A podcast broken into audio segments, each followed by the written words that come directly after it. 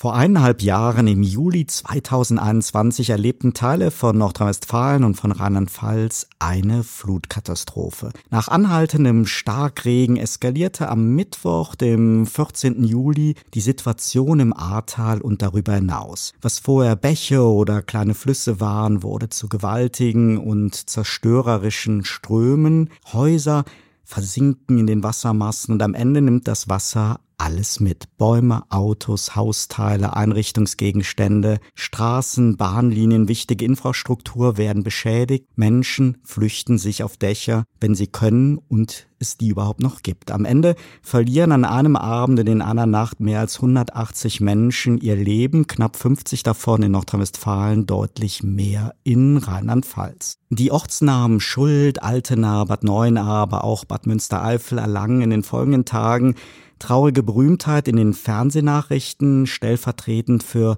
weit mehr Regionen. Köln, Hagen, Mettmann, Aachen, Bedburg, selbst Dortmund, Swisttal, Eschweiler, Trier, Prüm und Sinzig. Heute ist von Milliardenschäden die Rede. Allein ein zweistelliger Milliardenbetrag in Nordrhein-Westfalen. Aber damit kann man die Katastrophe schwer in die richtige Dimension setzen, denn es geht ja nur in zweiter Linie um die Behebung von Schäden an öffentlicher Infrastruktur. Primär sprechen wir von Menschen, die zum Teil sprichwörtlich alles verloren haben. Haus und Wertgegenstände, Fotoalben und Erinnerungen, Familienmitglieder und Freunde. Lange nicht gekannte Dimensionen hatten auch die unmittelbaren Rettungsaktionen in den folgenden Wochen und Monaten die Hilfs- und Unterstützungsmaßnahmen von engagierten Helfern. Bis heute, selbst wenn die Flutkatastrophe nur noch punktuell im Medienfokus steht. Zu viel ist seitdem wieder in der Welt passiert. Und dann gab es und gibt es die Vorwürfe gegen Politik und Bürokratie, zu spät oder gar nicht gewarnt, zu spät Alarmstufen aktiviert, leere Hilfsversprechen und sehr viele Hürden für die Menschen, um an Hilfe oder Versicherungsleistung zu kommen. Wir wollen heute bei Turtle Zone die Erfahrung und die Sicht von Helfern und Betroffenen beleuchten und dafür begrüße ich gleich bei mir im Studio eine Frau, die spontan aktiv geworden ist und unter dem Motto einfach machen Betroffene und Helfer zusammengeführt hat. Freuen Sie sich auf mein Interview mit Nadja Eiche und bleiben Sie unbedingt dran.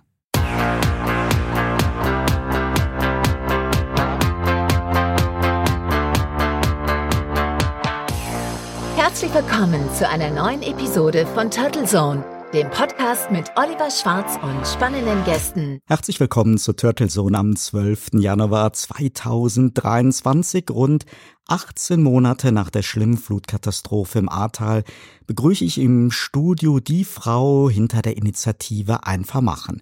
Die Frau, die unermüdlich Hilfe organisiert hat und dies bis heute auch weiter macht. Denn auch heute sind viele Betroffene in NRW und Rheinland-Pfalz noch weit davon entfernt, den 14. Juli 2021 hinter sich lassen zu können. Hallo Nadja. Hallo. Nadja, schön, dass du heute hier bist. Für unsere treuen Hörerinnen und Hörer bist du ja übrigens keine Unbekannte, denn du warst schon einmal in dieser Podcast-Show zu Gast. Damals hätten wir uns beide sicherlich so eine Flutkatastrophe schwer vorstellen können. Selbst wenn ich ja selber auch am Rhein groß geworden bin und wir in Bonn oder Köln ja erfahren mit Hochwasser waren und sind. Ich empfehle also unbedingt unser damaliges Interview um dich näher kennenzulernen. Nur so viel sei verraten, die Musik spielt eine wichtige Rolle in deinem Leben. Und jetzt einfach machen. Nadja, wie ist es dazu gekommen und habe ich mit dem Pre-Intro die Katastrophe von vor 18 Monaten zumindest annähernd angemessen beschrieben? Ja, die hast du gut beschrieben. Also ich bin ja jetzt natürlich hier sitze ich neben dir und habe dir da zuhören können und dann ging das nochmal wie so ein Film auch ein bisschen durch meinen Kopf. Natürlich die Worte, die du sagst, habe ich natürlich dann gleich ganz viele Bilder vor Augen. Menschen, die ich äh, kennengelernt habe, vor allem als du das gesagt hast, äh, hat ganze Häuser mitgerissen. Manche Menschen mussten sich auf ein Dach retten, wo dann vielleicht auch gar kein Dach mehr war. Da musste ich dann spontan an die Familie denken. Also Eltern mit drei kleinen Kindern, die dann sich auf ihr eigenes Dach flüchten wollten, ähm, haben dann aber gemerkt, dass das ganze Haus, ist, also die Wassermassen nicht standhält und mussten sich dann aufs Nachbardach flüchten. Das Haus hat dann leider auch nicht äh, ähm, ja, standgehalten und die ganze Familie ist dann in den Massen, in den Wassermassen ums Leben gekommen.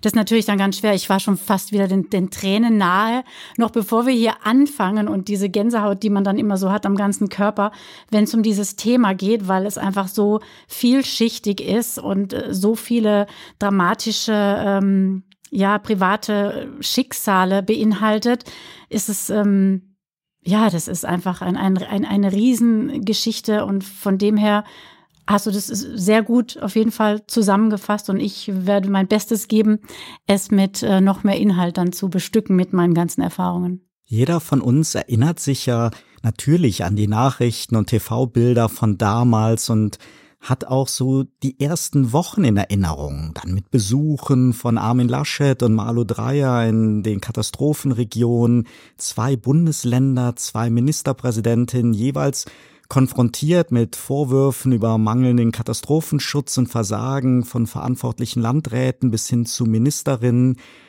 Denn die Verantwortung ist bei uns im Föderalismus ja mal wieder sehr breit gestreut. Es gab dann große Hilfsversprechen, es gab Rücktritte und es gibt wieder einmal Enttäuschung bei den Betroffenen. Du hast ja wirklich sehr viele dieser Menschen kennengelernt, aber auch diejenigen, die helfen wollten und geholfen haben. Wurden aus deiner Sicht die Versprechen eingehalten und fühlen sich die Flutopfer, so wie du sie kennengelernt hast, seitens der Politik angemessen unterstützt?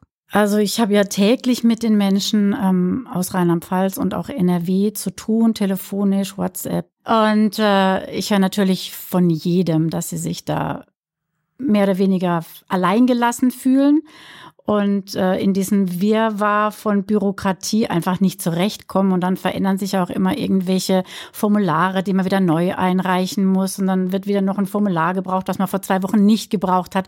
Also das ist dieser typische äh, äh Bürokratismus, äh, an dem dann alles ein bisschen stark ins Stocken kommt ähm, und der einfach sehr zermürbend ist und die Menschen dann irgendwann resignieren und einfach nicht mehr können. Und jetzt sind sie halt auch schon an dem Punkt, wo sie einfach auch nicht mehr können. Ja, sie sind einfach ausgelaugt. Einige der Betroffenen, die haben uns in den letzten Tagen ihre Gefühle geschildert und wir hören uns jetzt einfach mal diese O-Töne an. Am 14.07. hat uns das Hochwasser hier in einer Höhe von 2,13 Meter genau erreicht. Das heißt, wir haben Erdgeschoss, einen Teil des Zwischengeschosses verloren mit einem damaligen Gesamtschadenswert von knapp 180.000 Euro. Schlimmer ist, dass ähm, alle persönlichen Sachen auch mit verloren gegangen sind, da also man komplett ja bei Null auch anfängt und alles, was, was äh, die Erinnerungen im Leben sind, alle Bilder, äh, persönlichen Gegenstände auch da, ja, bei Null anfängt. Ne? Ähm, das kann auch keiner mehr ersetzen. Äh, auch mit Geld kann man das nicht heilen und äh, man stumpft einfach irgendwie ab und das, was einen dass man wirklich noch Sorgen macht, ist, wenn es heute regnet, ähm, äh, bekommt man unruhige Nächte, man, man schaut, wie hoch der Bachpegel ist, man schläft schlecht und das geht auch ganz, ganz vielen so. Ob es besser wird, weiß ich nicht. Äh, vielleicht halt die Zeit in der Richtung war es, aber es hat schon, schon guten Knacks im Leben getan. Wir haben ganz, ganz viele Leute gehabt, die da unterstützt haben und ähm, ja, sind aber einfach noch nicht fertig. Ähm, so dass wir teilweise noch die Malerarbeiten offen haben, aber das, das ist alles, alles easy going, ne? Und ähm, du setzt irgendwann noch andere Prioritäten im Leben. Das ist so. Was soll ich sagen? 16 Monate nach der Flut, rückblickend ein Megaprojekt. Ich für mich persönlich bin chronisch erschöpft, habe jetzt Gott sei Dank einen Therapieplatz, nehme auch ein leichtes Medikament, weil ich vom Kopf her so erschöpft bin. Das Geld reicht nicht. Man muss den Gutachter, den man hat, noch wieder mit ins Boot nehmen. Der muss nochmal über alles drüber gucken, wenn alles abgerufen ist und wenn du dann einen Neuantrag stellst, dass du noch was bekommen könntest bei der ESB, dann brauchst du wieder einen anderen Gutachter. Und es gibt im Ahrtal Menschen, die haben sowieso noch gar keine Gutachter, weil das äußerst schwierig ist, welche zu finden. Also ich muss ganz ehrlich sagen, ich weiß gar nicht, wie das gehen soll. Äh, da habe ich jetzt schon Angst, dass das wieder nicht funktioniert und dass da wieder Monate ins Land gehen und die Rechnungen kommen, die bezahlt werden müssen. Ich kann nicht mehr, ich bin einfach am Ende. Gerade in so Zeiten jetzt, äh, wo hier viele auch total down sind und einfach auch nicht mehr, nicht, nicht mehr können. Aber hier ist schon sehr schwer im Moment alles. Wir waren auch letzte Woche äh, das erste Mal seit langem mal wieder in Schuld oben und haben einen Tannenbaum geholt. Und da siehst du auch, was da so los ist, auch in Altenburg und so. Und das sieht immer noch aus wie, also wie im Kriegsgebiet. Ich bin auch total schockiert. Und das tut mir einfach unwahrscheinlich leid für die ganzen Menschen auch. Und ähm, ja, wir selber haben jetzt wieder drei Wasserschäden hier im Haus. Ja, so ein Installateur aus Berlin, der hat's gut gemeint am Anfang. Der hat uns hier die, die Rohre alles umgelegt, die Heizungsrohre und Wasserrohre in, in der Küche, weil das ja alles raus musste. Und das hat er nicht richtig zusammengepresst und jetzt kommt überall Wasser raus. Jetzt kann ich wieder alles aufmachen hier in der Küche. Also es nimmt irgendwie kein Ende. Herzlichen Dank an Tom, Beate und Oliver für die Statements und die Bereitschaft, uns teilhaben zu lassen. Nadja, wir haben gerade gehört, dass die Menschen immer noch damit hadern, persönliche Erinnerungen an ihr Leben verloren zu haben und dass sie sich manchmal kraftlos fühlen. Du hast es ja auch geschildert. Ich denke, wir können wirklich nur erahnen, wie es ihnen geht. Und wir haben von der langwierigen Bürokratie gehört, um Versicherungsleistung zu erhalten. Wir erinnern uns aber ja auch an die Berichte über die große Hilfsbereitschaft nach der Katastrophe von Handwerkern, anderen Machern, die dahin gereist sind, vor Ort angepackt haben, aber auch an die üblichen Kompetenzstreitigkeiten, an Kritik über Medien und Schaulustige, bis hin dann ja wirklich zu Aufrufen, nicht einfach als Helfer in die zerstörten Gebiete zu fahren. Das wirkte auf mich teilweise widersprüchlich und kann natürlich auch dann schnell hilfsbereite Menschen einbremsen. Wie hast du das so erlebt? Sind solche Katastrophen jetzt auch im Rückblick nach deinen 18 Monaten Erfahrung eher ein Fall für die Profis von THW, Feuerwehr und Bundeswehr oder braucht es gerade diese privaten Helfer und gab es irgendeine Koordinierung von euch Helfern? Also ich bin der Meinung, dass es einfach alle Helfer braucht, ganz klar. Man braucht das THW, die können wieder Dinge abdecken, was wir Privaten jetzt vielleicht nicht abdecken konnten. Aber ähm, ich sag mal, das Fundament der Hilfe sind ja auch erstmal die Menschen, die vor Ort sind, die den Nachbarn kennen, der Nachbar kennt wie den anderen Nachbarn. Mit denen hat man dann einfacher die Möglichkeit, auch in Kontakt zu treten, auch als Helfer, der jetzt irgendwo aus Deutschland herkommt, ins Tal fährt, hat ja dann direkt mit den Betroffenen zu tun und redet mit denen, geht auf die ein. Und so ähm, ist das eigentlich das Fundament der Hilfe. Ja? Also ich habe auch sehr viele Unterhaltungen von Professoren mir ab und zu mal angehört. Da wurde es ja auch immer gesagt, dass genau das Ehrenamt das Fundament ist und man nicht anfangen muss, von oben runter zu delegieren, wenn man gar nicht weiß, was unten tatsächlich passiert.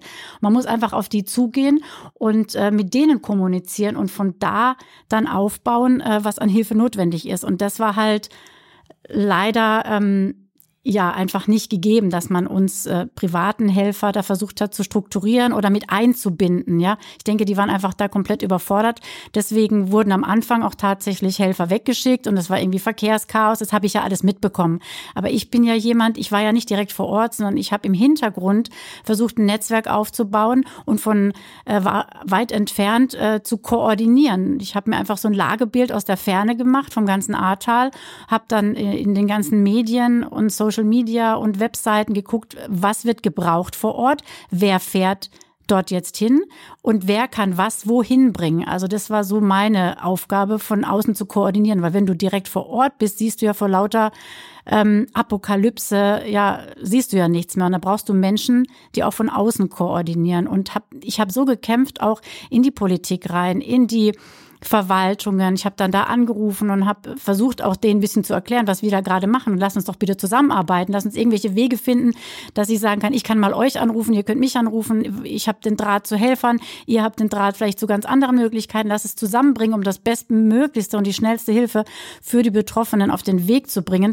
Das hat anfangs, äh, das hat überhaupt nicht funktioniert, weil Behörde ist, sind ja Angestellte, die haben ihre Regeln. Wir können ja machen, was wir wollen. Und das ist schwierig wahrscheinlich dann für die gewesen, mit uns dann da auf ein Level zu kommen. Jetzt ist es so, dass wir als Privathelfer so, so super vernetzt sind und äh, ich habe für mich einfach entschieden, ich mache einfach das, was ich am besten kann mit den Menschen, mit denen ich das Netzwerk aufgebaut habe, um den Betroffenen ganz schnell das zu bringen, was sie brauchen. Und äh, da habe ich natürlich auch meine Kontakte in Verwaltungen, in die Politik so ähm, aufgebaut, dass ich weiß, wenn ich jetzt eine Wiederaufbaubeauftragte oder eine Dame vom ADD oder auch mal Frau Malo Dreier eine E-Mail schreibe, dann mache ich das in dem Maße, wo ich weiß, dass sie darauf reagieren können und mir dann helfen, damit ich weiterhelfen kann. Ich habe gelernt, ähm, und ich weiß, was möglich ist, was man erwarten kann und was nicht möglich ist. Und das nutze ich aus für die Betroffenen. Dann lebe ich entspannter und konzentriere mich auf meine Hilfe und hole mir die Infos, die ich brauche von den anderen Stellen, wo ich weiß, äh, dass ich die bekomme und dass sie da sofort helfen, weil ja, einfach das in ihrer Möglichkeit dann ist. Aber ich erwarte nicht mehr viel und nicht zu viel, nur noch das, wo ich einfach weiß, das kriege ich für die Menschen, die alles verloren haben. Du hast es ja gerade auch nochmal ganz spannend rübergebracht, dass du ja hauptsächlich gar nicht vor Ort warst. Und du hast mir im Vorgespräch auch erzählt, dass du eigentlich gar nicht so diesen privaten, persönlichen Bezug zum Ahrtal vorher hattest, sondern du hast irgendwo einen Impuls bekommen, hier will ich helfen. Schilder doch nochmal, wie das damals war, weil am Ende des Tages geht es ja vielen von uns so, dass man natürlich Empathie und Hilfsbereitschaft verspürt, aber dann vielleicht doch bei sich denkt, na ja, da wird es genug Profis geben, da gibt es genug Institutionen, da gibt es genug Hilfsorganisationen, aber du hast ja irgendwann gespürt, auch sehr schnell nach der Katastrophe, da ist darüber hinausgehende Hilfe nötig. Erzähl doch mal, wie dieser Impuls bei dir entstanden ist. Bevor ich meinen Impuls sage, muss ich jetzt was sagen, bevor ich es nachher vergesse. Also ohne die freiwilligen Helfer wäre das, wären alle nicht so weit, wie sie jetzt sind. Und vor allem emotional und psychisch. Also wir geben den Menschen dort vor Ort so viel Hoffnung, Mut, wenn sie einfach wissen, ah, da kommt jetzt jemand, bringt uns Lebensmittel. Oder die Nadja ruft einfach mal an und fragt, wie es mir geht. Allein das, da muss ich eine kurze Geschichte erzählen. Ich habe gestern den den Helmut angerufen, das ist ein 75-jähriger Mann, der wohnt mit seiner Frau in Dernau.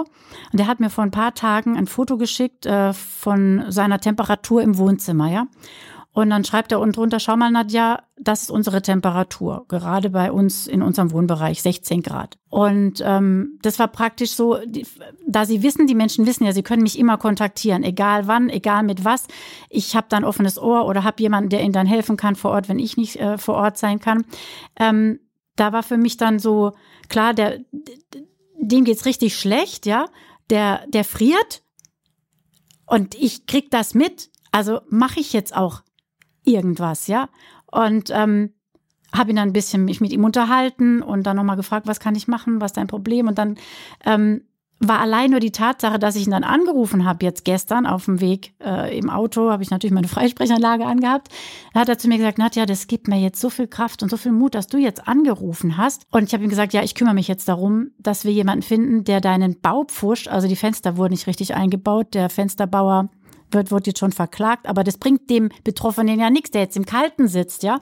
Und ähm, da habe ich gesagt, ich kümmere mich jetzt heute Abend, 20 Uhr, bei mir gibt's keine Zeiten, wie ich helfe. Die, das mache ich 24-7 beim Kochen, beim, beim Aufräumen. Wenn eine WhatsApp kommt, dann antworte ich.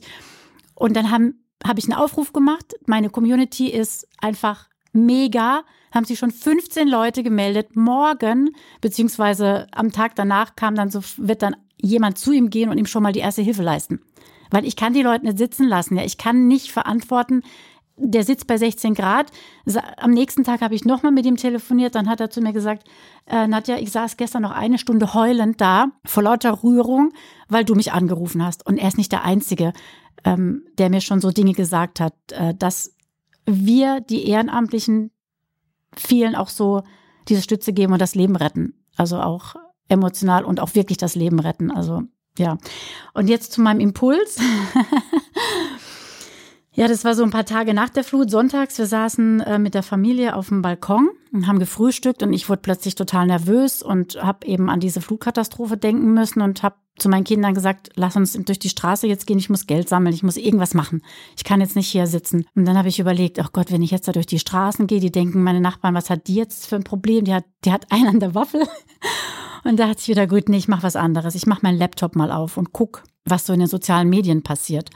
Und ähm, habe dann ganz schnell Facebook-Seiten gefunden, Webseiten gefunden, wo halt über dieses über diese Katastrophe kommuniziert wurde, habe schon schnell gesehen, was, wie viele Menschen unterwegs sind ins Ahrtal.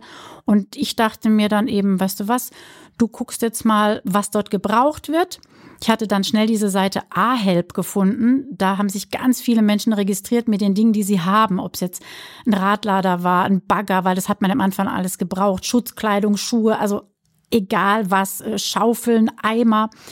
Und dann habe ich geguckt, wo wird's gebraucht im Ahrtal und habe dann angefangen, äh, diese ganzen Menschen zu kontaktieren und alles zusammenzubringen, was zusammenkommen muss. Ja, also ich habe geguckt, wer hat was und wer wer weiß nicht, wie er da hinkommt und wo es hin soll. Und dann habe ich da, das ging so rasend schnell. Das war so ein ja, irgendwie, egal was ich gebraucht habe, es war irgendwie dann auch wieder ganz schnell da. Das war so ein, so, so ein Gefühl, das ist jetzt meine Aufgabe, genau das zu machen, aus dem Hintergrund zu koordinieren und Hilfen von ganz, aus ganz Deutschland ins Ahrtal zu bringen, über Helfer und vor Ort gucken, welche Betroffenen brauchen das. Und das, das ging so rasend schnell und nach fünf Tagen wusste ich auch für mich, gut, wir wuseln da jetzt rum, da wird der Schlamm rausgemacht und aber wir müssen langfristig denken, ja. Und da kommen wir jetzt zu dem, was ich ja eigentlich machen wollte, sind diese Patenschaften vermitteln. Deswegen heißt meine Organisation ja auch einfach machen, Patenschaften. Und dieses einfach machen, klar zweideutig, einfach machen, loslegen und einfach machen, es den Menschen einfacher zu machen. Diese Patenschaften vermitteln, weil für mich klar war, das ist was Langfristiges und es wird bestimmt auch Menschen geben, die aus der Ferne helfen wollen, die jetzt gar nicht vor Ort kommen können oder, oder ja gar nicht die Möglichkeit haben, aber trotzdem helfen wollen. Und so habe ich dann einfach gedacht, gut, ich äh, biete das an, habe dann äh, paar Helfer gehabt am Anfang, auch ein paar Damen, die haben dann Formulare entwickelt. Die konnten dann ähm, Helfende in ganz Deutschland ausfüllen. Die haben sich bei mir vorgestellt, wer die sind, wem sie gern helfen möchten, was für Hilfe sie anbieten, eine kleine Geschichte, eine Vita dazu schreiben. Und äh, zeitgleich habe ich dann auch irgendwann mal nach drei, vier Wochen auch mehr Kontakte zu Betroffenen gehabt, habe denen gesagt, dass ich Paten habe, die aus der Ferne helfen wollen, mal mit Geldspende oder auch vor Ort kommen, einfach so, dass man diesen Halt von außen hat. Weil ich ja weiß, wenn man in so einem, wie so einer Apokalypse, in so einem Kriegsgebiet sozusagen ist, sieht man ja auch nicht mehr die Realität. Die ist ganz schnell weg. Ja, du bist ganz schnell in diesem, du hast alles verloren und du bist da in diesem Sog drin. Und da war für mich ganz wichtig, dass es Menschen gibt, die von außen, die noch in der Normalität, in Anführungsstrichen, leben, denen so den Halt geben. Da hat mein Sohn auch so ein ganz tolles Bild gemalt, oben das Haus, was noch funktioniert, ja, also wir Menschen außerhalb des Ahrtals oder NRW, mit so einem Netz wie so Spider-Man, gespannt nach unten zu einem Haus, was entwurzelt wurde. Und so, dass man dann den Halt den Menschen da gibt, ähm, dass sie nicht den Bezug zur Realität verlieren und nicht irgendwann denken, ach, das ist ja jetzt normal, wie ich jetzt hier lebe, weil das ist jetzt auch teilweise mit vielen so und war ein paar Wochen danach für die Menschen undenkbar, plötzlich irgendwo anders zu einem McDonalds zu gehen, wenn sie drei Kilometer aus dem Tal rausgefahren sind. Da waren die wie in einem äh, Science-Fiction-Film. Und deswegen habe ich da diese Patenschaften ins Leben gerufen und ähm, ich allein habe schon 200 Menschen miteinander verbunden, aber halt immer auch so, dass ich gesagt habe, ich telefoniere erst mit den Leuten, weil ich konnte ja nicht irgendwelche wildfremden Menschen zusammenbringen und dann weißt du ja nicht eine Verantwortung. Ich habe immer gewusst, ich habe eine ganz große Verantwortung und habe dann telefoniert mit denen, habe die mit den Betroffenen zusammengebracht, habe hinterher gefragt, hat's geklappt? Also es war wirklich so ein also die erste Zeit, die ersten Monate bin ich auch auf dem Zahnfleisch gegangen, wie die Menschen, die vor Ort äh, den Schlamm geschippt haben. Aber ich hätte niemals tauschen wollen, weil die haben da Menschen, tote Menschen, tote Familien aus dem Keller geholt. Ich habe ja mit den Helfern dann Kontakt gehabt, habe immer die Geschichten erzählt bekommen. Ähm, Babys vom Baum runter gerettet und, und also diese ganz, ganz schlimme Geschichten, wie die Menschen ums Leben gekommen sind, wie Kinder ertrunken sind, wie Familien äh, ähm, sich retten wollten. Der Vater sich gerade noch mit dem Sohn am Baum festgehalten hat, aber leider ähm, die Mutter mit dem Zwillingsgeschwisterchen äh, in den Fluten untergegangen ist. Sehr so dramatische Geschichten, die, die man nicht vergessen darf, die man einfach immer wieder hervorholen muss. Und auch bei einem Gedenktag oder wenn man überhaupt an diese Katastrophe denkt, muss man das immer wieder vor Augen führen. Ich habe noch eine Geschichte.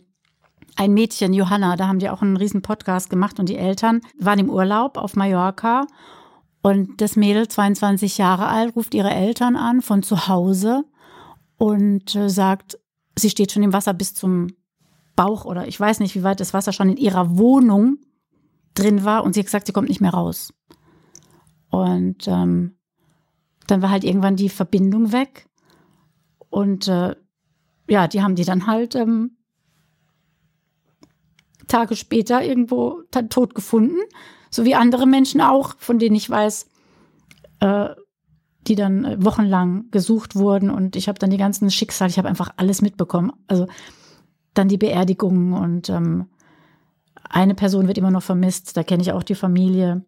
Aber die sind alle so am Ende, dass sie einfach sagen, sie wollen da auch gar nicht mehr, äh, dass danach gesucht wird. Und äh, die müssen irgendwie abschließen, wissen zwar nicht wie. Und ich denke einfach an diese Leute, die ähm, ihre Angehörigen verloren haben oder mit angucken mussten, wie der Nachbar ertrinkt oder andere, die Kinder aus dem Wasser gerade noch so retten konnten. Es gibt ja nicht nur die, die gestorben sind, sondern ganz viele Verletzte und ganz viele Traumatisierte, die äh, Menschen retten mussten von einer Sekunde auf die andere, weil teilweise die Welle, diese Flut, ist keine, kein steigendes Wasser gewesen, sondern es war wirklich so, da war ein Mann, der hatte drei Sekunden Zeit, entweder rette ich mich jetzt ins Haus oder ich fahre mit dem Auto weg. Gott sei Dank hat er sich ins Haus gerettet, weil dann kam die Welle, teilweise zehn Meter hoch, und hat, er hat dann noch gesehen, wie, wie, wie, wie ein Auto mit einer Familie weggeschwemmt wurde, weil man konnte nicht mehr reagieren. So dramatisch war das, ja. Es war nichts mit leicht steigendes Wasser. Es war wirklich wie so ein Tsunami in einem idyllischen Tal. Mhm. Das sind ja Bilder, die wir uns selten vorstellen können oder meistens nur in den Fernsehnachrichten vielleicht aus Asien sehen oder anderen Katastrophengebieten. Ich glaube, du hast uns ganz gut rübergebracht, wie breit das Spektrum des Leids ist oder der Erlebnisse, die die Menschen, aber nachher auch die Helfer hatten. Was ich auch spannend fand, was du eben von einem deiner betreuten Kontakte, dem Helmut, erzählt hast. Das sind ja genau die Dinge, die wir ja auch kennen, wie schwer es eigentlich ist, an Handwerker zu kommen, an Unterstützen zu kommen. Jetzt ist die Welle da, jetzt hat man überlebt, jetzt ist aber der Strom weg, es ist die Heizung weg, es ist ganz viel Infrastruktur zerstört. Das ist auch das, was ich am Anfang meinte, dass man eigentlich so eine Katastrophe nicht in Geldsummen ermessen kann. Dass es eigentlich es nicht rüberbringt, wenn man jetzt von einer zweistelligen Milliardensumme spricht. Da wird halt sehr schnell halt dieses persönliche individuelle Leid oder auch die, die Hilfsbedürftigkeit eben auf irgendwelche Geldtöpfe reduziert. Aber Geld hilft da ja nur bedingt weiter. Also wenn ich das jetzt richtig verstanden habe, mitbekommen habe und also aus deiner Erzählung, ist es ja am Anfang, in den ersten Wochen, aber eigentlich auch bis heute ja unheimlich wichtig gewesen, dass es genau diese Menschen gab, die gesagt haben, ich kann hier einen Bagger zur Verfügung stellen. Ich bin Elektriker, ich verbringe mhm. meine Freizeit, mein Wochenende da, ich helfe den Leuten. Ich wäre da auch aufgeschmissen. Jetzt stellt man sich mal Menschen vor mit 70, mit 80 Jahren, ja. denen das passiert. Da kann man wirklich sehr, sehr dankbar sein. Und dann gibt's natürlich auch noch die Sachspenden. Kannst du noch mal so ein bisschen so rüberbringen, wie so breit dieses Spektrum war, der der vermittelten Hilfe, was in den ersten Wochen die Dinge waren, die so am meisten gefehlt haben? Also da ja auch alle Autos weggeschwemmt wurden, habe ich am Anfang, also in den ersten Wochen, Monaten, also eigentlich bis heute an die 50 Autos vermittelt, habe auch immer Aufrufe gemacht. Äh, ansonsten einfach alles. Also Menschen, die alles verloren hatten, äh, haben erstmal wieder eine andere Bleibe gesucht. Irgendwann kamen die Tiny Häuser, die ich auch versucht habe, dann mitzuvermitteln. Nahrungsmittel. Heute werden noch Nahrungsmittel ausgefahren zu Menschen, die einfach, ja, kein Auto haben, gar nicht wegkommen durch dieses Trauma, was sie immer noch begleitet teilweise nicht in der Lage sind. Da gibt es ganz, ganz viele Helfer vor Ort, die dann täglich äh, den Menschen auch Lebensmittel bringen. Und ganz am Anfang, ich, weißt du, ich bin schon so weit im Jetzt und hier, weil das, das hat sich dann immer wieder weiter verlagert. Die, die, am Anfang waren diese Patenschaften, dann war es das Geld, dann war es die, die, die Seelsorger, die ich vermittelt habe, dann, ich, ich weiß es gar nicht mehr, ganz am Anfang war es eher Kleider, ja. Irgendwann war das dann auch weg, weil irgendwann will man keine gebrauchten Kleider mehr oder, oder die Menschen haben dann auch teilweise irgendwie altes Zeug rein. Ist ja klar, das, ne, man, man will auch irgendwie altes loswerden und denkt, da, da kann ich spenden, mein altes Zeug weg. Äh, Kleider braucht man jetzt zum Beispiel, die wollen jetzt neue Sachen, ja. Irgendwann kamen dann diese Wände, wo ich dachte, ey, du kannst nicht immer die gebrauchten Waschmaschinen, dann schickst du schon die vierte gebrauchte Waschmaschine dahin. Denk mal an dich selbst, ja. Du hast mal alles ganz normal gehabt, also hast du ein Recht darauf, da auch wieder deine neuen Sachen zu bekommen, ja? Und nicht so nach dem Motto, ey, nimm doch mal jetzt äh, hier das Gebrauchte, sei froh, dass du überhaupt was kriegst. Nee, du musst die Menschen ja auch dann einfach mit ganz normalem Respekt und mit ihrer Würde wieder behandeln, dass sie alles neu haben wollen. Und wenn es dann das ist, was sie vorher hatten und das halt ein bisschen mehr kostet, dann setze ich mich auch dafür ein. Ja, also eine Dame zum Beispiel mit einem autistischen Kind, die hat einen Thermomix gebraucht. Also ich habe wirklich alles für die Menschen organisiert bis zum Dosenöffner. Diesen Thermomix, den postest du und dann kommen manchmal Kommentare, ist das jetzt wirklich elementar wichtig? Sage ich, ja, ist elementar wichtig, weil die hat immer das Essen für ihr autistisches Kind. Und autistische Kinder, weiß man ja, die brauchen immer diese Sicherheit, diese, diese gewohnte Umgebung, ja. Und dann muss, wollte sie einfach wieder dieses Essen für ihr Kind kochen. Und dann, klar, habe ich einen, äh, einen Thermomix äh, ausgeschrieben und dann hatten wir am Ende drei. Und so konnten wir dann drei Leute damit äh, glücklich machen. Weil wenn du alles verlierst, dann äh, möchtest du das auch wieder zurückhaben. Aber die Menschen denken dann auch oft so, ja, ist jetzt nicht so wichtig und es gibt bestimmt jetzt Wichtigeres, was man braucht und so ein Thermomix auch viel zu teuer. Die haben sich immer entschuldigt für alles, bis heute noch. Und diese Scham, überhaupt nach etwas zu bitten, ja, deswegen gehe ich auch ganz viel auf die Menschen zu, dass das es halt oftmals gar nicht so sein muss, dass sie auf mich zukommen müssen, sondern dass ich ihnen schon diese Last abnehme, die für mich auch nicht einfach ist, einem 75-Jährigen zu sagen, weißt du was, schließ doch mal bitte auch deinen Elektroheizofen an, damit du jetzt keine 16 Grad hast, sondern 23. Ich überweise dir lieber ein bisschen Spendengeld, damit du dir keine Sorgen machen musst. Ne? Auch das ist für mich so eine Gratwanderung, wo ich mir überlege, ich mache es aber dann trotzdem, ja. Aber bisher war das auch noch nie kam es auch noch nie komisch rüber, weil irgendwie habe ich so ein Level mit den Menschen, dass für mich es ganz normal ist jetzt, dass ich das anbiete und einfach denen auch sage, so wie wenn das meine Großeltern wären, ja. Dann sage ich einfach, du machst es jetzt, ich, ich überweise dir dann einfach was, dann mach dir keine Sorgen, dass du es dir nicht leisten kannst. Ähm, ne, so, so, so wie wenn man Freunde wäre, aber mit der Möglichkeit eben immer wieder auf Gelder zugreifen zu können, die aufs Spendenkonto kommen. Und da komme ich zu dem Thema, wir brauchen immer noch Geld und die nächsten Jahre, weil die Menschen werden immer wieder ein Problem haben, äh, aufgrund auch dieser ganzen steigenden Preise. Und dann haben sie teilweise ihr Haus wieder aufgebaut. Und dann war es vielleicht nicht richtig trocken. Dann kommt die Feuchtigkeit wieder durch, dann kommt der Schimmel wieder durch, dann werden die neuen Möbel, die sie gerade mit dem Geld, was sie von der ISB-Bank bekommen haben, sind wieder kaputt. Womit bezahlen sie dann wieder das, was jetzt, das zahlt dann wieder keiner mehr. Da gibt's dann keinen Staat, der wieder hilft. Man kann zwar noch zwei, dreimal, glaube ich, Anträge stellen, äh, aufgrund ja, der, dass die Preise einfach auch jetzt teurer geworden sind, dass man nochmal nachträglich äh, einen Gutachter wiederholen muss, der auch wieder Geld kostet. Also ein Rattenschwanz von Kosten, der auf die Menschen zukommt. Und man darf ja nicht vergessen, die müssen ja auch noch leben im Jetzt und Hier. Das kommt dann auch noch. Und die Vergangenheit müssen sie erstmal wieder aufbauen und das Jetzt und Hier finanzieren. Eine Geschichte erzähle ich noch, damit man sich das mal so vorstellen kann. Familie mit zwei Kindern. Hat gerade ein Haus gekauft, einen Monat vor der Flut, ja. Kredit aufgenommen, Haus weggeschwemmt, komplett mit allem. Nichts mehr da. Die Familie muss jetzt in eine Mietwohnung gehen, ja? Dann zahlt diese Familie 1000 Euro Miete, muss den Kredit abbezahlen vom Haus, was nicht mehr da ist, macht dann diese Anträge für die ISB, bekommt dann äh, ähm, vielleicht auch Gelder. Mit diesen Geldern baut sie dann irgendwie vielleicht ein neues Haus auf, weil man muss ja beim Wiederaufbau wieder aufbauen. Man darf das Geld ja dann nicht zum Beispiel ich gehe jetzt in Miete oder so nehmen. Ne? Also ich weiß zwar nicht, ob sich wieder ein paar Dinge vielleicht geändert haben. Es ändert sich manchmal auch was, um den Betroffenen es leichter zu machen, ja, weil wir machen es ja erstmal kompliziert und überlegen uns dann ein Jahr später, vielleicht machen wir es doch ein bisschen leichter. Ähm, müssen dann ein Haus aufbauen, das alte Haus noch abbezahlen. Stellt euch das mal vor. Du zahlst ab, zahlst eine Miete, kriegst Geld für ein Haus, was du wieder neu aufbauen musst. Was ist das für ein Rattenschwanz? Und dann kannst du deinen Kindern nichts leisten. Du kannst, du kannst gar nichts.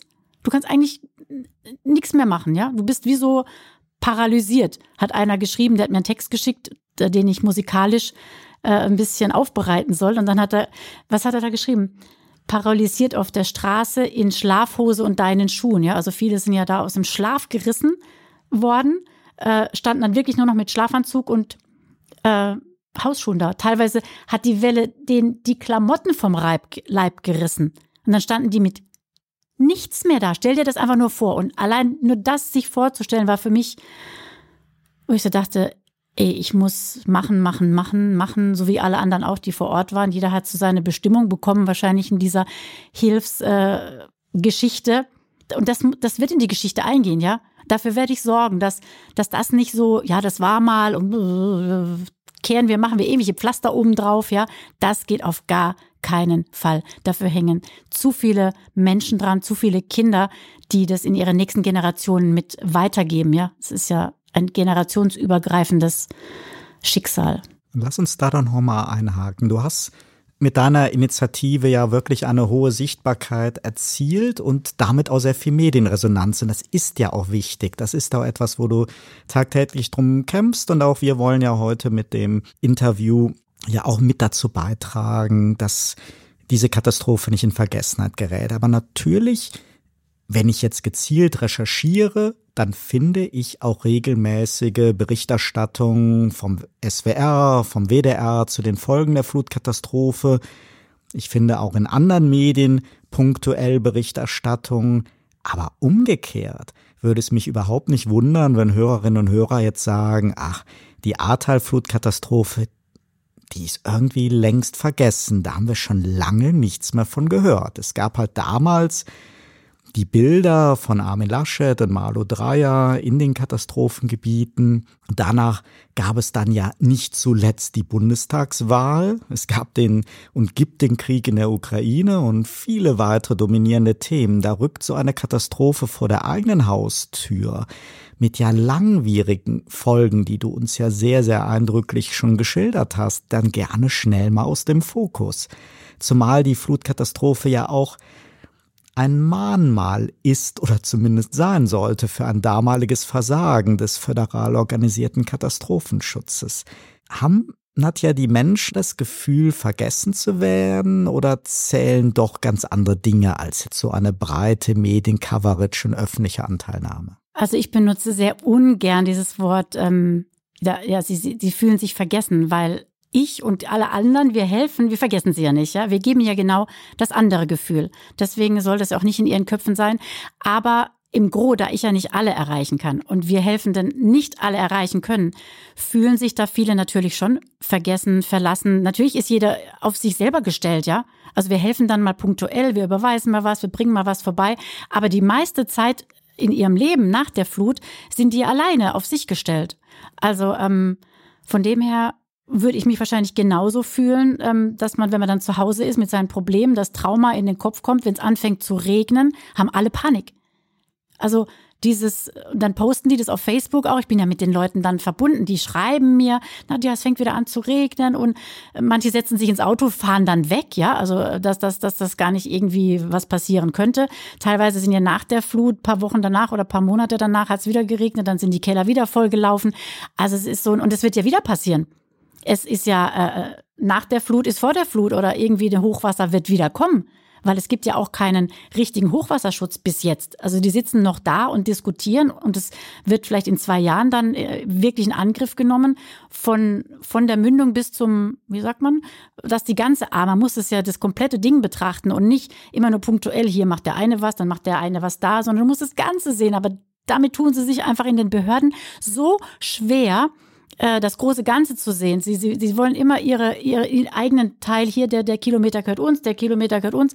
Ähm, weil für die das einfach schwer ist, sich zusammenzusetzen und ein Gesamtkonzept zu machen. Und deswegen dauert es so lange. Und die Betroffenen fangen dann wieder an zu bauen, hier wird dann wieder aufgebaut. Und am Ende fragen sie sich aber, Moment, ich sehe hier null vor meiner Haustür, dass da mal irgendwas gemacht wird, wo ich mich dann sicher fühlen kann, ja. Also es ist so, wir wollen das Gefühl geben von, ihr seid nicht vergessen, wir sind noch ein paar Jahre da. Also das betone ich auch immer ganz stark. Ähm, es ist natürlich emotional unfassbar, was man da auch als Helfende, also auch für mich, was man da so durchmacht und wie man sich dann mit der Zeit auch so ein bisschen versuchen muss, ähm, da emotional nicht immer so mitreißen zu lassen, aber ähm, dieses Gänse, dieses Gänsehautgefühl, was man halt immer bekommt, wenn wenn man mit den Menschen telefoniert, die ihre Geschichten erzählen, das kann man ja nicht abstellen, ja. Das Einzige, was ich, also was ich jetzt für mich gelernt habe, war gut, der Mensch hat das Problem, jetzt mache ich das und das und das und das, damit das Problem gelöst wird. Und dann versuche ich immer so ganz ähm, von außen betrachtet, darauf zu reagieren und ähm, weil sonst kann ich das die nächsten Jahre dann auch nicht mehr machen, ne, wenn das dich dann da auffrisst, ja. Wenn du jetzt mal nach so vielen Monaten Koordinierungsarbeiten eine Zwischenbilanz ziehst, was, was hat dich überrascht? Was hat dich glücklich gemacht? Was hat dich aber vielleicht auch enttäuscht oder verärgert? Also glücklich macht mich ähm, die ganzen Rückmeldungen. Das ist unfassbar, wie die, wie die Menschen in Worte fassen, was du für die bist. oder was die Hilfe für sie ist. Also sie sagen ja auch immer, unsere Engel, unser Ahrtal-Engel und so. Und ich kam damit erst gar nicht klar und dachte mir irgendwann, gut, dann bin ich halt ein Engel. Alles klar, ist kein Problem. Ich bin alles, was ihr wollt. Ähm, Hauptsache es läuft, ne? Und die Hilfe kommt an. Da merkst du so, boah, ist ja echt der Wahnsinn, was du da bewirkst bei den Menschen, wobei das für dich so eine Selbstverständlichkeit hat, weil du oder ich halt einfach weiß, was die da durchmachen, ja? Ich muss es Gott sei Dank nicht selbst erleben, aber ich kann es mir denken und äh, denen gibt es dann einfach so viel. Und das ist aber auch für die, die mussten ja von null, also von alles haben zu, ich muss jetzt um alles bitten. Und ganz viele haben das die ersten Wochen, Monate nicht gemacht und haben lieber im, im Schlamm noch gelebt, haben nichts zu essen gehabt, bis die dann irgendwann gemerkt haben, weil das passiert mir ganz oft, dass die Menschen sich melden und sagen, ich beobachte dich schon seit Monaten, Nadja, was du hilfst, aber ich habe mich nicht getraut, dir zu schreiben, weil das, ich musste über meinen Schatten springen, überhaupt mal nach Hilfe zu fragen, ja. Ja, manchmal verliere ich den Faden, weil es ist so viel. Ähm, und dass sie dann einfach sagen, okay, ich nehme auch diese Hilfe an und ähm, es ist auch okay, ne? Es ist, ähm, das, das, diese Würde des Menschen ist ja unantastbar, ja. Das muss ich, das muss man sich immer vor Augen. Das heißt, führen. dieses Feedback der Betroffenen, Ja. das ist das, Das Feedback, was ja. dich glücklich macht oder was dir auch die Kraft gibt, weiterzumachen.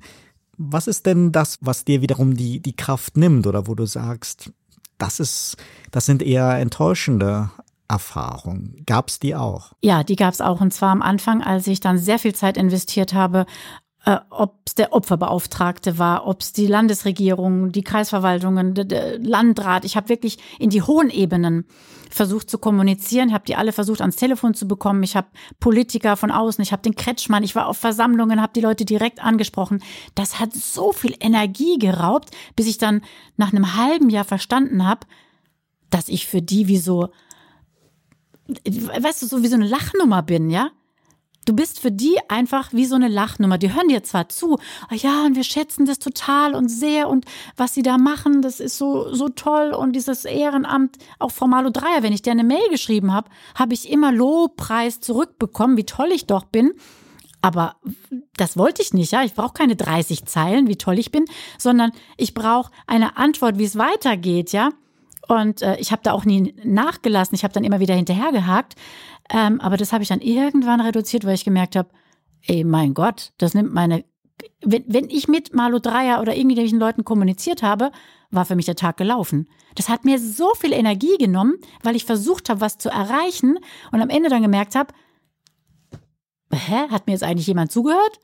Oder denken die, was ist denn das für ein Hampelmann da unten, ne? An der, an der, an, am Ende der, der, der Hilfskette. Dabei bin ich und all die anderen, wir sind die, die oben an der Hilfskette sind. Und die anderen müssten eigentlich zu uns hochgucken und bei, und bei uns klingeln und sagen, ey, ihr habt doch den Überblick da, ja?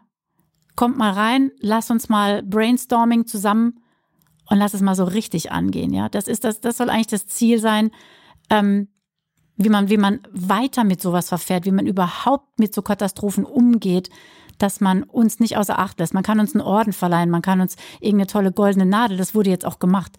Alle Helfer in Rheinland-Pfalz, also ich kenne die ja alle. Also ich habe nichts bekommen. Ich komme auch nicht aus Rheinland-Pfalz, ist auch egal. Aber die wurden alle geehrt, ja. Die haben mir alle geschrieben, Nadja, kommst du auch? Ich so, nee, ich komme nicht, ich komme nicht aus Rheinland-Pfalz. alle haben sie von Malu Dreier irgendwas bekommen. Da dachte ich mir so, es passt einfach nicht zusammen, verstehst du? Das ist so, du kriegst irgendwie eine Verleihung, aber am Ende wirst du eigentlich doch nicht ernst genommen oder das ist enttäuschend, das hat mir zu viel Energie genommen, deswegen konzentriere ich mich nur auf das, wo ich weiß, es kommt an, es funktioniert und es hilft den Menschen, dass die einfach äh, so das Gefühl haben, da ist so ein bisschen Halt von oben und wir fallen nicht hart in, in ein schwarzes Loch. Lassen wir das mal so stehen und, und, und sacken. In der Was Hoffnung auch, dass, jetzt? dass der ein oder andere politisch Verantwortliche auch, auch hört und es mal zum Nachdenken anregt. Nadja, wie geht es denn bei der Initiative Einfach machen und den Patenschaften weiter? Wie können denn jetzt Hörerinnen und Hörer, die wir hoffentlich jetzt zum Jahresauftakt ein bisschen sensibilisiert haben, wie können die helfen? Was wird weiterhin benötigt? Gut, wir sind natürlich momentan ja umgeben von hier Spenden aufrufen, da Spenden aufrufen, aber viel halt auch fürs Ausland. Aber wir müssen einfach mehr so bei uns gucken, ja? Also warum in die Ferne schweifen, wenn ähm, ja die Hilfe so nahe liegt oder die das Drama oder die, die, die, die, die, ähm, Schicksale, die äh, Hilfe benötigen, so nahe sind. Und zwar so äh, sind, dass man sagt, die brauchen jetzt nicht nur mal äh, ein Jahr lang Hilfe und man spendet einmal, sondern wir müssen denen noch ein paar Jahre helfen. Und da ist für mich total wichtig, dass ich einfach weiß, da kommen immer mal Spenden rein. Und wenn es nur ganz kleine Beträge sind, ja, wenn jeder in Deutschland für sich denkt, ey, ich spende jetzt einfach mal an eine Organisation, die Menschen in unserem Land helfen, und zwar nicht wenig Menschen, das sind ja 60.000 Betroffene.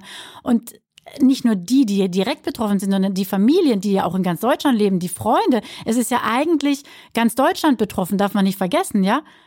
Und wir müssen da zusammenhalten, wir müssen da das nicht vom, aus dem Fokus verlieren, sondern immer wieder vor Augen führen, ja, wir müssen da jedes Jahr weiterhelfen, so wie wir vielleicht auch äh, Entwicklungsländern helfen, wie wir Afrika helfen, wie wir Kindern in anderen Ländern helfen.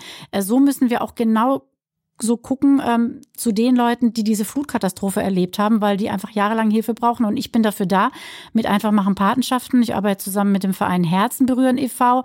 Da kriegt man auch eine Spendenquittung. Also und ähm, ich kann sogar teilweise erzählen, wo die Gelder dann hingehen. Ich schreibe das auf Facebook. Man kann genau sehen, was ich damit mache. Ähm, es gibt Menschen, die sagen, ich habe hier 5000 Euro, kannst du mir auch mal helfen, dass ich direkt äh, äh, das zu Familien bringe, das mache ich manchmal auch. Den Fall habe ich jetzt gerade. Da ist ein Herr, der hat äh, auch 5000 Euro möchte er spenden, aber er möchte einmal ins Ahrtal auch fahren. Er war noch nicht dort und möchte dort was übergeben. Also mache ich mir die Mühe ähm, und sage, gut, ich gucke äh, nach drei Familien, wo du Geld hinbringen kannst, aber bitte überweis auch aufs Konto, weil das ist natürlich nicht mehr zu handeln für mich.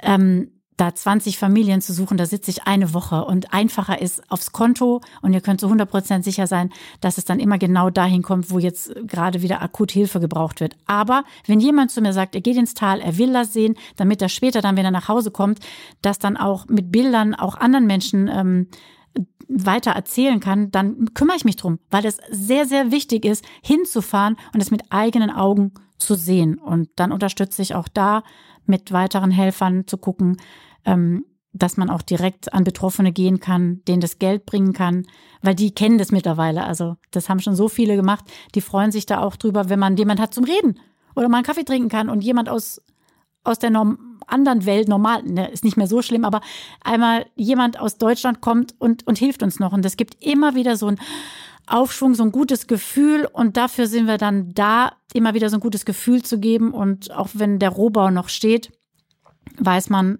da sind Menschen, die bringen uns trotzdem die Wärme durch ihre Liebe und durch das, dass sie einfach da sind und vorbeikommen. Ich habe ja zu Beginn dieses Gesprächs schon angedeutet, dass die Musik in deinem Leben eine wichtige Rolle gespielt hat und auch noch weiterhin spielt. Und in unserem ersten Interview haben wir dann ja auch deine Karriere als professionelle Musikerin behandelt.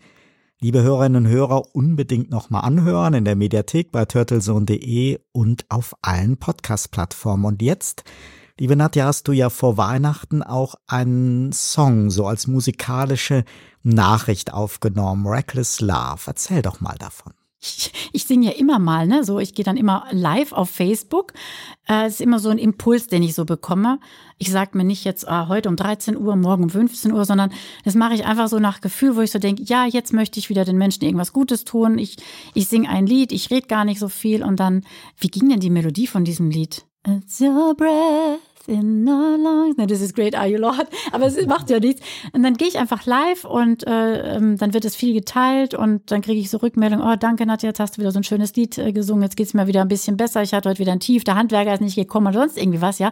Musik hilft ja auch, so ein bisschen die Seele zu heilen und ähm, ja, ich habe ja auch eine Kinder-CD aufgenommen, We Are the Children, als Charity-CD in Karlsruhe. ich nehme die CD in die Hand, dabei sieht man mich ja gar nicht. Ne?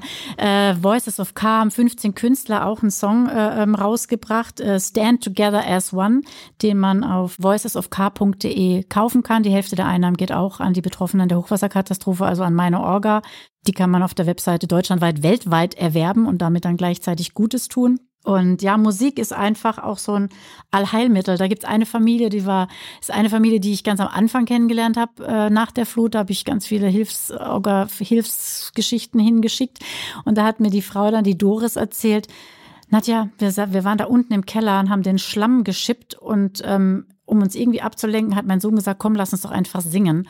Und dann haben sie den Song Wundergeschehen von, von Nena die ganze Zeit gesungen, um irgendwie die Bilder, die schlimmen, die man sieht, äh, dass die irgendwie dann vielleicht schöner wirken, ja. Und von dem her hat Musik den Menschen ganz viel geholfen. Und auch äh, wenn ich im Tal bin, äh, trete ich auch auf und, und singe für die Leute dort. Da gibt es mittlerweile ganz viele Musiker, die da auch immer wieder unterwegs sind, um einfach äh, durch Musik Hoffnung zu bringen. Und ähm, ja, das ist Beisammensein ist ganz, ganz wichtig, dass die Leute zusammen sind, dass sie nicht alleine sind, dass die sich unterhalten können, dass man Seniorennachmittage macht. Das habe ich auch mit schon organisiert. Also es gab wirklich noch nichts, wo ich nicht mitgeholfen habe ähm, für die Betroffenen. Ganz herzlichen Dank, Nadja, für deinen Besuch heute im Studio und natürlich auch für dein großes Engagement mit Einfach machen. Danke. Liebe Hörerinnen und Hörer, mehr Informationen zu den Einfach machen Patenschaften finden Sie im Internet und wir haben natürlich bei uns in der Mediathek den Weblink eingestellt. Dort gibt es dann auch eine Spendenmöglichkeit. Wir wünschen von dieser Stelle allen Menschen in den von der Flutkatastrophe betroffenen Regionen und Gemeinden alles Gute und weiterhin viel Kraft. Herzlichen Dank, dass Sie auch heute wieder bei Turtle Zone mit dabei waren, denn auch 2023 geht es in diesem Podcast mit spannenden Menschen und Interviews weiter. Sehr gerne verweisen möchte ich auch auf unseren wöchentlichen Politik-Podcast Turtle Zone Tiny Talks jeden Montagmorgen zum Wochenstart. Auch dort greifen wir in der nächsten Sendung das Thema Flutkatastrophe im Ahrtal auf. Es lohnt sich also dran zu bleiben und Turtle Zone oder Turtle Zone Tiny Talks zu abonnieren. Ich freue mich in jedem Fall auf ein baldiges Wiederhören. Ihr Oliver Schwarz.